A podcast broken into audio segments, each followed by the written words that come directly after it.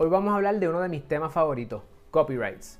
Yo soy el licenciado Mar Rodríguez, fundador de Ciclo, y una de mis pasiones es ayudar a emprendedores, particularmente los creativos, en establecer, desarrollar y proteger sus negocios, dándole especial énfasis a su propiedad intelectual. Si es la primera vez que nos sintonizas, te doy la bienvenida a Derecho para Emprendedores, donde dialogamos sobre todo lo que necesitas saber para echar tu negocio para adelante. De paso, si es la primera vez que estás en nuestra página, aprovecha y suscríbete. Suscríbete a nuestra página, dale like a este video, búscanos en las distintas redes sociales y comparte nuestro material gratis con otras personas que también quieran echar para adelante sus negocios. Comenzamos. Como abogado de propiedad intelectual, mis dos temas favoritos son marcas y copyrights. Y la razón es porque pues, yo también soy un creativo, me gusta la música, me encanta escribir y me disfruto mucho el arte. Así que el tema de copyrights particularmente está muy allegado a mi corazón. El tema de copyright nace de la Constitución Federal, igual que patentes, y la razón por la cual existen es bastante parecida a patentes. Se quieren promover el desarrollo de la creatividad y de las obras creativas y el intelecto en la sociedad y para eso se, se incentiva al creador a través de una protección monopolística. Esa protección monopolística, ¿cuándo nace? Cuando se configuran los elementos de copyright que vamos a estudiar hoy. ¿Qué es un copyright? Es una protección monopolística a expresiones creativas y originales. No es a ideas, es a las expresiones creativas y originales, que incluye los siguientes derechos. Por ejemplo, el derecho a reproducción o hacer copia, el copyright, a reproducir esa obra. El derecho a desarrollar trabajos derivados, traducciones. Si es una novela lo que escribiste, hacer una película. Si tienes characters, desarrollarlos en quizás juguetes, videojuegos, etc. El derecho a la distribución, distribuir esa obra en algún territorio. El derecho a ejecutar la obra en público, el performance, un concierto cover, eh, un video en YouTube. El, derecho a la presentación de la obra en público en caso de quizás un cuadro o una obra, una escultura. Y el derecho a la transmisión pública de audio. Por ejemplo, si tienes un food truck y tienes tu radio allí puesta, cuando tú pones esa música, salvo que tú estés pagando una licencia para eso, estás haciendo un copyright infringement. ¿Por qué? Porque esa música no es tuya y no tienes derecho a transmitirla en público. Y en público quiere decir más allá de tu núcleo familiar. Por lo tanto, las iglesias son públicos, los parkings son públicos, YouTube es público, Facebook es público, Instagram es público, todo eso es público. Así que salvo que tú no tengas una licencia un permiso para eso, está en el territorio de copyright infringement. ¿Cuándo nace el derecho a un copyright? Cuando se configuran tres elementos. ¿Cuáles son esos tres elementos?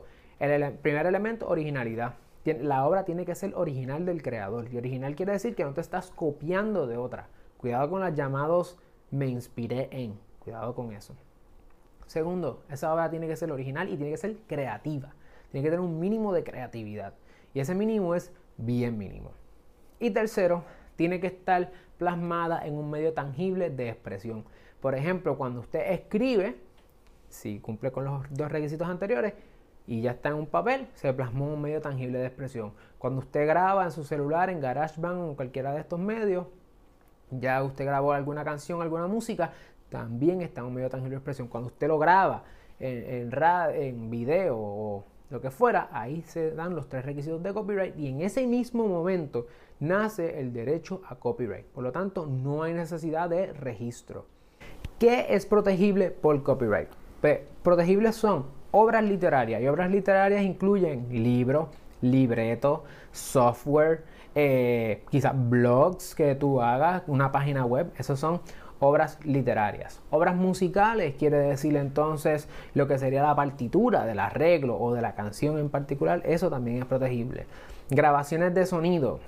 El recording, obras teatrales, coreografías y pantomima, pinturas y esculturas, películas y grabaciones y arquitectura.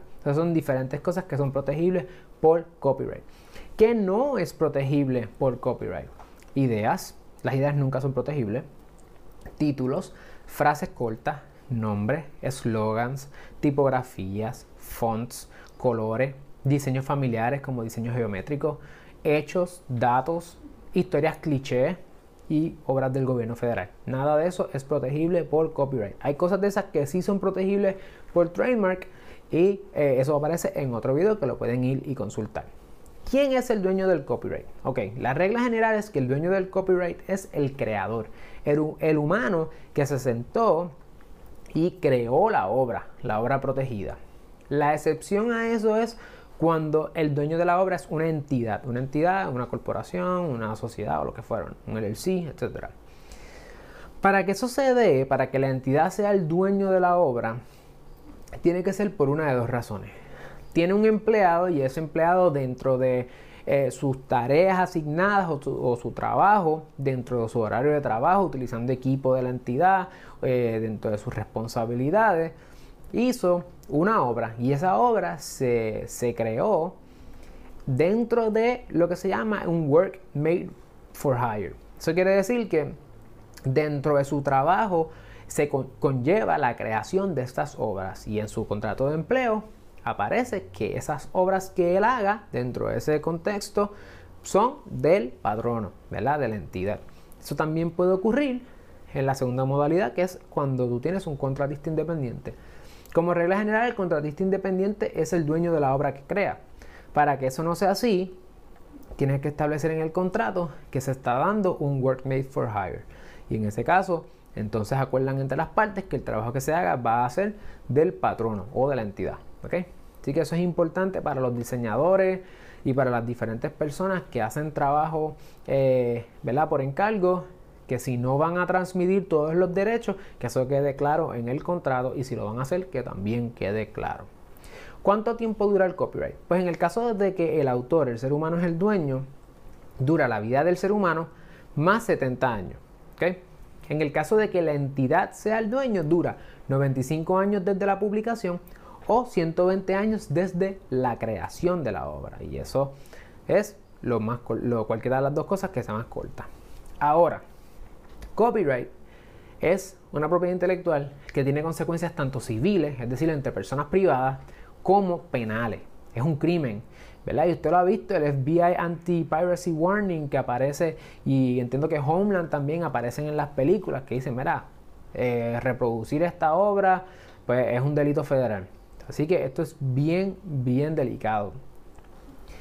En un pleito, supongamos civil, usted dice, bueno, pues yo utilicé esta obra y muchas personas, muchos youtubers o muchas personas en podcast o lo que sea dicen, ah, bueno, esto es fair use. Fair use no es para que usted ande por ahí utilizando las obras de los demás, porque usted no quisiera que le usaran las obras suyas diciendo, ah, esto es fair use, ¿verdad? Y menos si lo están monetizando, como ahora se puede, ¿verdad? Se hacen en las redes, ya sea en YouTube, en Facebook y en los diferentes podcasts con advertising, eh, etc. El fair use no es una licencia de free for all. El fair use es una defensa afirmativa que se levanta en el tribunal dentro del contexto de un pleito de copyright infringement.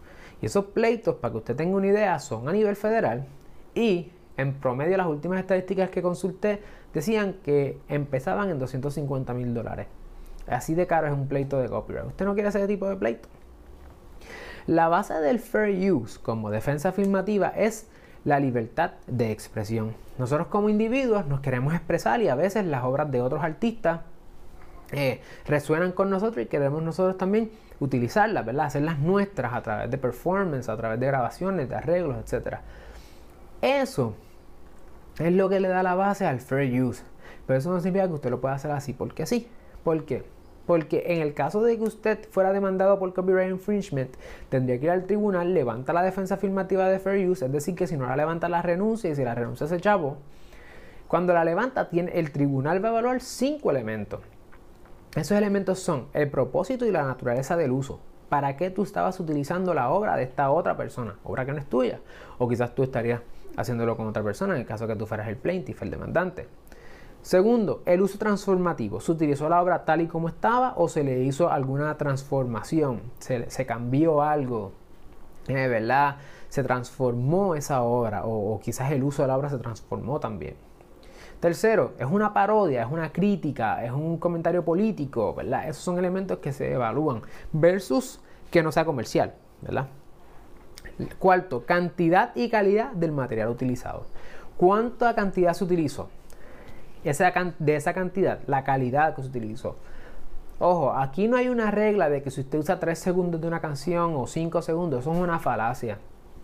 ¿Por qué? Porque si esos tres segundos fueran una parte súper importante, el clímax de una película de los Avengers o de Spider-Man, sin decir cuáles son las escenas, eh, si usted tuviese acceso a esos tres segundos del clip, que es lo que se le llama, ¿verdad? Este, la gente que está haciendo spoilers, eso es suficiente para la gente de Marvel y de Disney, de Sony, de quien sea que tenga los derechos de la película que estemos hablando, para decir, ¿sabes qué? Es un copyright infringement.